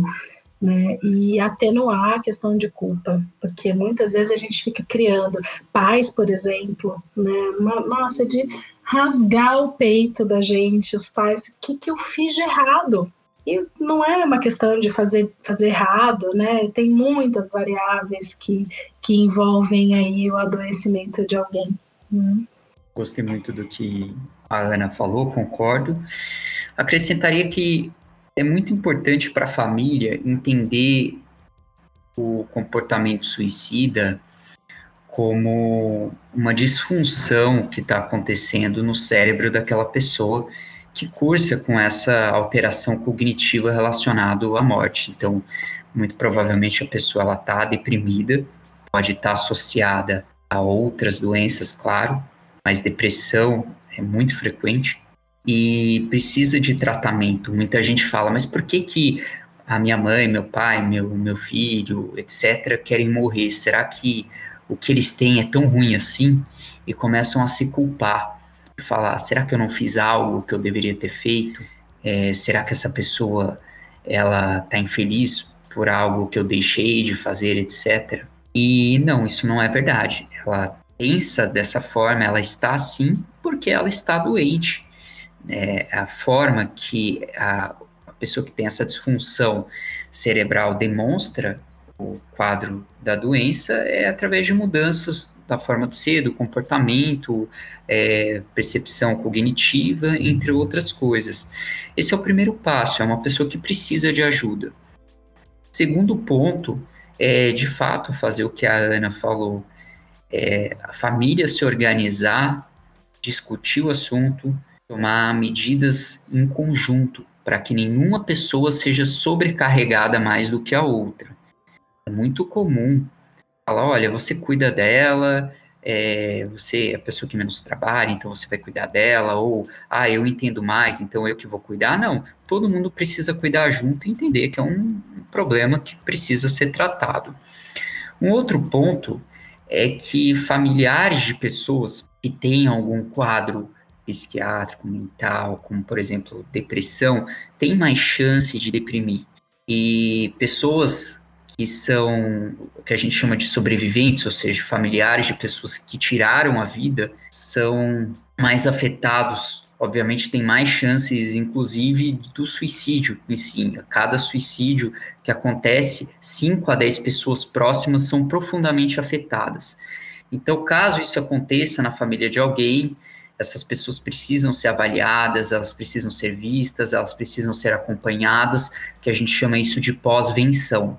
Respondendo sua pergunta, é, como que você não vai ser, entre aspas, trazido junto para a depressão, uma pessoa que vive com quadro com familiar com quadro depressivo ou com ideação suicida? Entendendo que ela tem um problema, que você vai fazer de tudo que está ao seu alcance para ajudá-la, mas essa é a grande questão. Você vai fazer de tudo que está ao seu alcance. Pode ser que mesmo assim isso não seja suficiente em alguns casos. Isso não significa que a culpa foi sua ou que a culpa foi da pessoa que morreu. Isso significa que ela tinha algum problema que, por um motivo ou outro, ela não conseguiu ser tratada, mesmo com todos os profissionais envolvidos, mesmo que a família estivesse junta, isso acontece. Então, o peso que as pessoas carregam, os familiares com ideação suicida, comportamento suicida, é, chegarem a de fato se suicidar é muito grande. E, na verdade, esse peso ele não deve existir. O que deve existir é uma responsabilidade conjunta. E se você passar a olhar dessa forma, olha, a minha família, eu, a minha família, todo mundo envolvido, a gente está fazendo de tudo, todo possível para ela ser tratada com os profissionais adequados, etc. Pronto, você vai saber que você está cumprindo o seu papel como familiar. Bem importante também esse ponto de vista, né? Como que eu tenho que estar bem para poder ajudar quem precisa de mim, né? Bem importante. Quero fazer um pedido agora para vocês, vamos ver se a gente consegue. A gente costumeiramente quando faz assim algum diálogo, as formas de comunicação são meio que indiretas, a gente fala para todo mundo. Mas eu queria propor um momento para cada um de vocês dois, assim, muito brevemente, passar um recado para alguém que está nos ouvindo, imaginando que essa pessoa está na nossa frente. Qual seria esse recado? É desafiador, né? Porque cada pessoa é única e a gente vai conduzindo muito personalizado ali, né? Mas eu diria que eu entendo que está doendo, que está difícil, que muitas vezes é difícil ver que tem esperança, mas que você não está sozinho. Você não precisa estar sozinho.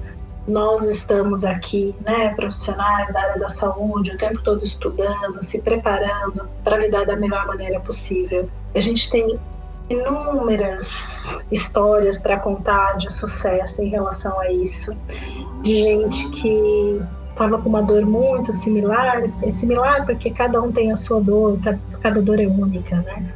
Mas que estava com um sofrimento muito intenso, mas que acreditou que a gente podia contribuir e conseguiu fazer planos novamente, encontrar o seu lugar no mundo, sonhar, se reconectar às pessoas que ama, sentir. Né? O processo depressivo é um processo de embotamento, né? A gente fala que é como se o mundo perdesse o colorido, aquilo que você gostava antes, de repente não ativa mais, não gosta mais, não faz mais sentido, fica escuro, né? Porque o convite é para olhar para dentro, né? Um mergulho muito íntimo, muito profundo, que pode trazer respostas muito poderosas, né? Pode trazer um renascimento né, através de expansão de consciência, articulação dos recursos, que dentro de todos nós existe uma sabedoria, tem recursos dentro de todos nós. Né?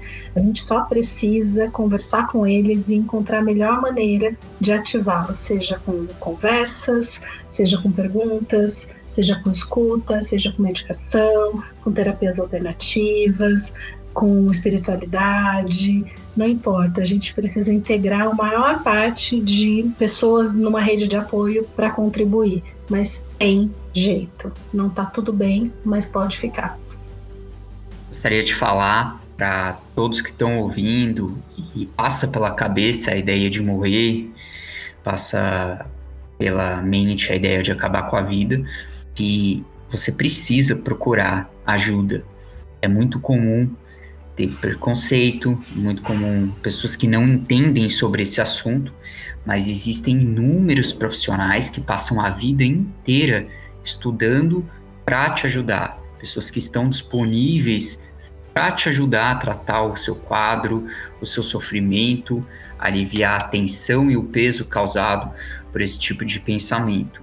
Então, é, não tenham medo é, de expor o que vocês estão sentindo, porque a gente está aqui justamente para ajudá-los. Se vocês me permitem, eu quero também passar um recado para quem está nos ouvindo, não com uma visão profissional, uma visão pessoal minha. Eu quero dar esse recado como se eu estivesse frente a frente contigo que está nos ouvindo agora e que está passando por um quadro desse, parecido com esse. Eu quero te dizer o seguinte, ó. Desculpa se talvez eu não seja a pessoa que vai te dar a ajuda que tu precisa. Desculpa se de repente eu não vou ter a palavra que tu precisa. Desculpa se em algum momento pareceu que aquilo não, não importa para mim. Mas eu quero que tu entenda que você é importante para mim e para outras pessoas. Então, a melhor ajuda que eu posso te dar para ti que tá me ouvindo agora é busca ajuda com um profissional Busca ajuda com quem vai conseguir te ajudar, com quem vai conseguir te fazer entender o que tu sente. Porque às vezes, estando do teu lado, eu não consigo entender o que tu sente, eu não consigo enxergar o que tu precisa. E essas pessoas profissionais da área vão estar preparados para te entender. Se estiver pensando qualquer coisa relacionada ao que a gente está falando aqui, deixa eu te entregar o que eu posso, que é o meu abraço, conforto dos meus braços, que é uma palavra de carinho. Mas tem coisas que são além disso que eu não vou poder te entregar. Então por isso que a gente está te pedindo. Vai em busca de ajuda profissional, para que tu consiga enxergar através de quem conhece o que tu tá realmente sentindo e como tu realmente vai te curar. Eu só queria colocar esse esse recado para quem está nos ouvindo porque vocês deram o recado profissional, mas eu, eu quero também externar, acho que o sentimento de quem está nos ouvindo e não é da área, como pode ajudar. Para quem está nos ouvindo também, tá, tem alguém que está passando por isso, é, vamos lá. A gente precisa entender que se a gente está com febre, a gente vai num clínico geral, se a gente está com, com um problema estomacal, a gente vai num médico, como vocês disseram no começo, a gente está com um problema no coração, a gente vai no cardiologista, e se a gente está com um problema na mente, a gente tem que ir atrás de quem conhece a mente humana. Então, isso é um ponto muito importante.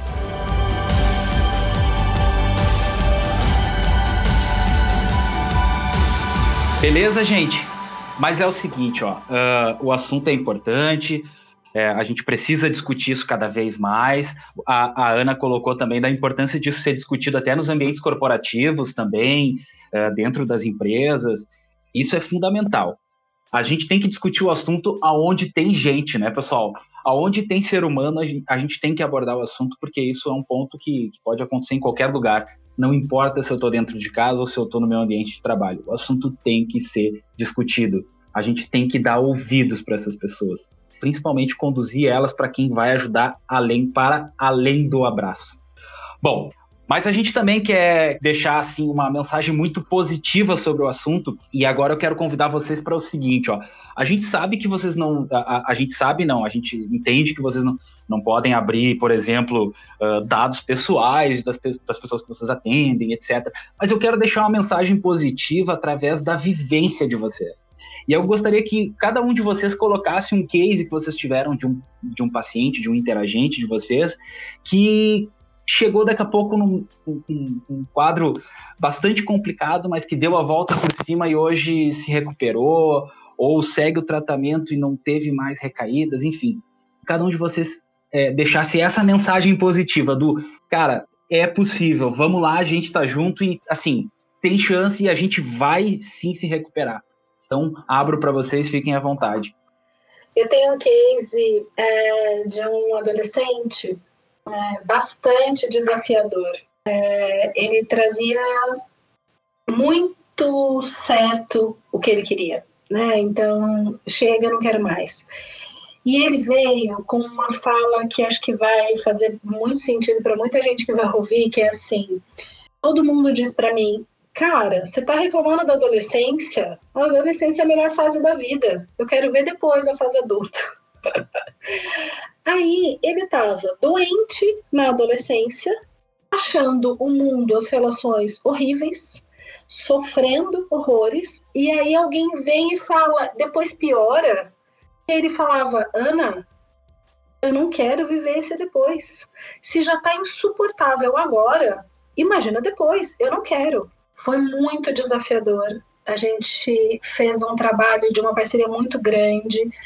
É, a conexão que nós criamos foi muito intensa, no sentido de eu te recebo, eu vou te atender, é, mas você precisa entrar em contato comigo toda vez que chegar perto disso. A gente tem que ser muito verdadeiro aqui. E a gente vai usar as palavras, porque fica meio que rondando, olha aquilo que eu quero coordenar a tentativa de suicídio. Então a gente precisa pontuando, né? É, e foi bastante desafiador, mas a gente com uma conexão muito profunda e eu, e eu via nos olhos dele essa escuridão, mas quando eu falava existe um mundo e uma possibilidade de vida muito melhor, desde que você construa. Então, é, vários exercícios de pesquisar vidas, a gente pesquisou juntos em séries, documentários, coisas alternativas, né, de pessoas que eram felizes, viviam é, bem depois de ter tido uma adolescência ruim. Então, a gente foi buscar informações, né, referências, porque o, o, discurso que ele recebia era esse, né, que todo mundo tem adolescência muito legal e que depois fica pior. É, e a gente foi trabalhando essas questões é, obviamente com o apoio da família, a questão com a faculdade, né? Então ele queria estudar psicologia e aí eu puxei muito para essa missão no sentido de, mas o que, que você quer com a psicologia? Ah, eu quero ajudar as pessoas. Ah, é? Você quer ajudar as pessoas? Então para isso precisa ficar adulto, porque é o adulto que se forma em psicologia e que tem o diploma. Ele é, então, mas é isso que eu fico pensando, não quero ficar adulto, né? Então assim várias conversas sobre isso para ir desconstruindo essa ideia de que é ruim, que a vida é ruim, que ela é difícil, que a adolescência é muito legal, que todo mundo se diverte. Tem, tem fases da vida para pessoas que a infância foi muito difícil. Isso não é uma regra. Ah, a infância sempre colorida, linda. Não. Tem gente que sofreu demais na infância. Tem gente que teve uma adolescência muito ruim. Né? Isso não determina o futuro. Então, assim, poder ser agente da sua própria vida, né? E, e se reconstruindo, reconstruindo as crenças, ressignificando, é, é, muito gostoso ver isso, a celebração, da gente celebrar juntos, né? De onde a gente estava para é, onde a gente está caminhando e as coisas irem retomando o colorido ao longo da jornada. Queria contar um caso de uma paciente jovem, na época ela ainda não tinha nem 18 anos de idade, e que pensava muito em morrer. Tinha uma ideação suicida muito importante. Era uma menina que necessitou ficar internada por mais de seis meses, isso é bastante tempo, né, de internação. Tinha um quadro depressivo muito importante, não conseguia dar continuidade para a vida dela, tanto é, da forma afetiva quanto naquilo que ela queria fazer de profissão. E depois de muito tratamento com medicações, com muita terapia, hoje ela é uma menina bastante funcional, ela está muito bem, ela hoje faz engenharia aeronáutica, uma menina extremamente inteligente, muito, uh, tá muito bem mesmo. Então, uh, a gente teve, né, todo mundo da equipe, um resultado excepcional e ela, obviamente, está feliz, está muito agradecida por todo o trabalho que a gente teve e ela, obviamente, também. Então, por isso que eu falo, as pessoas, elas melhoram os quadros de doenças né, mentais, de transtornos, eles são, em grande parte, crônicos, é uma coisa mais difícil de ser tratada, sem uma resposta imediata. Mas as pessoas, elas de fato melhoram. Isso precisa ficar na cabeça de todos os ouvintes, todo mundo que está escutando a gente, mesmo pensamentos de morte, é, essa vontade de deixar de existir, ela tem como ser tratada, obviamente não 100% dos casos, mas em, na grande maioria, em grande parte, se você trata os quadros subjacentes, as comorbidades, a forma da pessoa ver, enxergar o mundo, se perceber, a pessoa ela melhora. A conversa de vocês é tão legal, a gente aprendeu tanta coisa junto aqui, que a gente queria encerrar com essa mensagem de que é possível a gente encontrar o caminho de volta. A gente precisa buscar a ajuda de quem vai de fato nos ajudar. Beleza? Gente, muito legal a mensagem positiva de vocês. A gente está se encaminhando aqui para o final do nosso podcast. Para além do podcast, eu digo para vocês assim, eu gosto muito de fazer esse programa porque eu levo muita coisa para minha vida pessoal. E a conversa com vocês foi sensacional. É, espero que tenha agregado tanto para as pessoas que estão nos ouvindo quanto agregou para mim aqui. E eu espero que também esse momento tenha sido agradável para vocês, de estarem trazendo um pouco da, da, carreira profissional de vocês, que é, um, é também um dos focos do nosso, do nosso programa, né? Mostrar essa evolução, uh, valorizar isso tudo que vocês construíram na vida de vocês e essa coisa tão bonita que vocês fazem. E também é a nossa forma, de, de uma maneira bem singela, de homenagear a profissão de vocês, que é tão importante a profissão do psicólogo e a profissão do psiquiatra. As pessoas que cuidam da nossa mente, que cuidam da nossa forma de pensar, o pensamento é a base do ser humano, e vocês cuidam disso. Então é a nossa forma pequena de dizer para vocês o nosso muito obrigado também ao que vocês fazem por todos nós. Poder compartilhar isso com quem está nos ouvindo. Principalmente passar essa mensagem para quem está precisando da ajuda de vocês também é fundamental eu quero convidar vocês agora para falarem um pouquinho de, dos projetos de vocês e deixar aí para a nossa audiência a forma de continuar acompanhando o trabalho de vocês.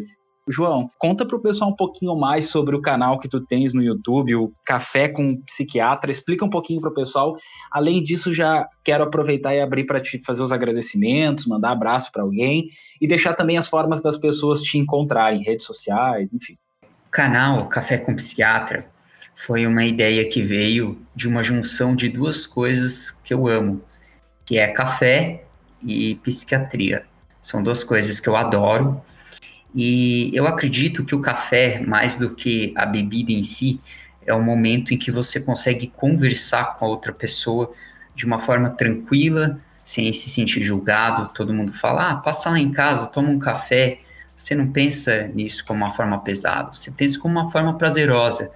Eu acho que falar sobre saúde mental de uma forma leve, uma forma tranquila, que as pessoas consigam entender e ao mesmo tempo que elas sintam que elas estão tomando um café comigo e não na verdade seja aquele aquela coisa pesada de passar uma informação. Foi daí então que veio a ideia de montar esse canal né, no YouTube Café com Psiquiatra. Além, óbvio, do, do Instagram que eu tenho, arroba Dr. João Lorenzini. E é um prazer, né, falar nas mídias, passar as informações para as pessoas que estão precisando, elas se sentem mais tranquilas, elas se sentem escutadas, porque realmente são. E esse é um dos grandes projetos que eu estou tendo, está sendo um prazer fazer e quem quiser pode ficar à vontade me acompanhar no YouTube, no Instagram, se tiver alguma dúvida também, fico muito feliz de responder. Ana, deixa eu, deixa eu passar a palavra para ti agora, para tu contar um pouquinho da forma de te encontrar, tu, teus contatos, projetos, fica à vontade. Bacana. Eu tenho também um Instagram, é arroba Ana Portugal, DH, D de desenvolvimento, H de humano, tudo junto. É, lá eu tenho vídeos, tem postagens, né, tem alguns conteúdos aí para para compartilhar reflexões, informações de responsabilidade, seriedade. É, eu tenho meu site, anaportugal.com.br. O site é mais voltado para consultoria, né? Então, dentro da consultoria, a gente tem muita coisa para ser feita em relação à saúde mental. Então, o que eu tenho feito dentro das organizações passa por depende da, muito da, do momento, né, que a, que a organização está, qual que é a cara dela, mas a gente tem feito lives, né, live é o momento em que eu informo sobre saúde mental, a gente fala muito de prevenção, tenho trabalhado muito a questão da tríade, né, de você manter em equilíbrio corpo, mente e alma, corpo, corpo físico, mente, a psique, né? E alma no sentido de aquilo que é mais sagrado dentro de mim, né? De trazer propósito para a vida, né? Buscar esse equilíbrio dessa tríade. É, dentro das empresas a gente pode fazer talks, que é mais ou menos o que a gente tem feito aqui, né? Então eu tenho é, conversado com profissionais da área de saúde, as pessoas assistem, tem sido muito bacana, muito enriquecedor, as pessoas mandam perguntas. É, dá para a gente fazer rodas de conversas com times menores, tem sido muito bacana trabalhar isso, a gente pode levar temas específicos, ansiedade, inteligência emocional, é, liderança em tempos de pandemia, e a gente pode trabalhar essas questões. Eu tenho gravado podcasts para empresas, que eu mando conteúdo, são pílulas de conteúdo semanal, né? Então eu gravo lá de 5 a 10 minutinhos, e aí mando podcasts ou vídeos. E tem um trabalho que algumas empresas estão contratando para pessoas em luto, né, que é grupo de apoio psicológico, que a gente reúne ali 10 pessoas que é, para a gente falar sobre o processo de enlutamento, sobre as nossas dores, partilhar e ter a sensação de que a gente não está sozinho, uma vez que a gente está, obviamente, vivendo uma pandemia e muita gente afetada, né, por isso, mas também grupo de apoio psicológico para questões gerais, né? Então eu quero falar sobre a minha ansiedade, as minhas angústias, enfim. Nunca imaginei que esse tipo de trabalho fosse ser contratado por uma empresa, mas me enche de orgulho, de esperança no mundo, fazer parceria com grandes empresas, a gente está falando de empresas multinacionais ou empresas é, familiares, pequenas, médias, grandes, industriais, bens de consumo, enfim, N, N possibilidades, mas que estão parando, atentaram para isso, né? Se eu quero performance, se eu quero me posicionar melhor no mercado, se eu quero resultado financeiro, eu preciso que as minhas pessoas estejam bem, né? Preciso cuidar delas, efetivamente. Então, tem muitas empresas fazendo essas ações, tem sido um prazer muito grande para mim, né, bastante desafiador em termos de agenda, né, mas muito, muito prazeroso tudo isso. A vocês dois eu quero agradecer do fundo do meu coração, primeiramente pela disponibilidade, por vocês entregarem para nós a, a, coisa mais preciosa que, que nós temos, que é o tempo.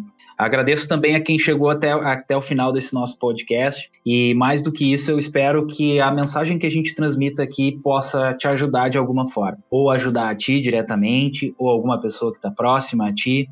Muito obrigado a todos vocês. A gente conta aí com a com a participação de vocês através das nossas redes sociais. Acesse o nosso Instagram lá pelo arroba uma vez no meu trabalho, tudo junto. E a gente vai estar esperando teus comentários sobre esse episódio. E também a gente te espera lá no Spotify, no iTunes, para acompanhar não só esse episódio, mas também os episódios anteriores aí do nosso podcast. Tá certo? João, forte abraço. Ana, um forte abraço. Muito obrigado. Grande prazer. Muito obrigada mesmo pelo espaço. Foi um prazer. Prazer foi todo nosso.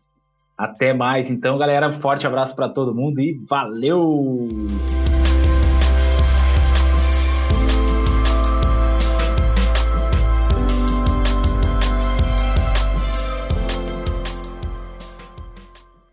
Esse podcast foi editado por Comunicação Criativa.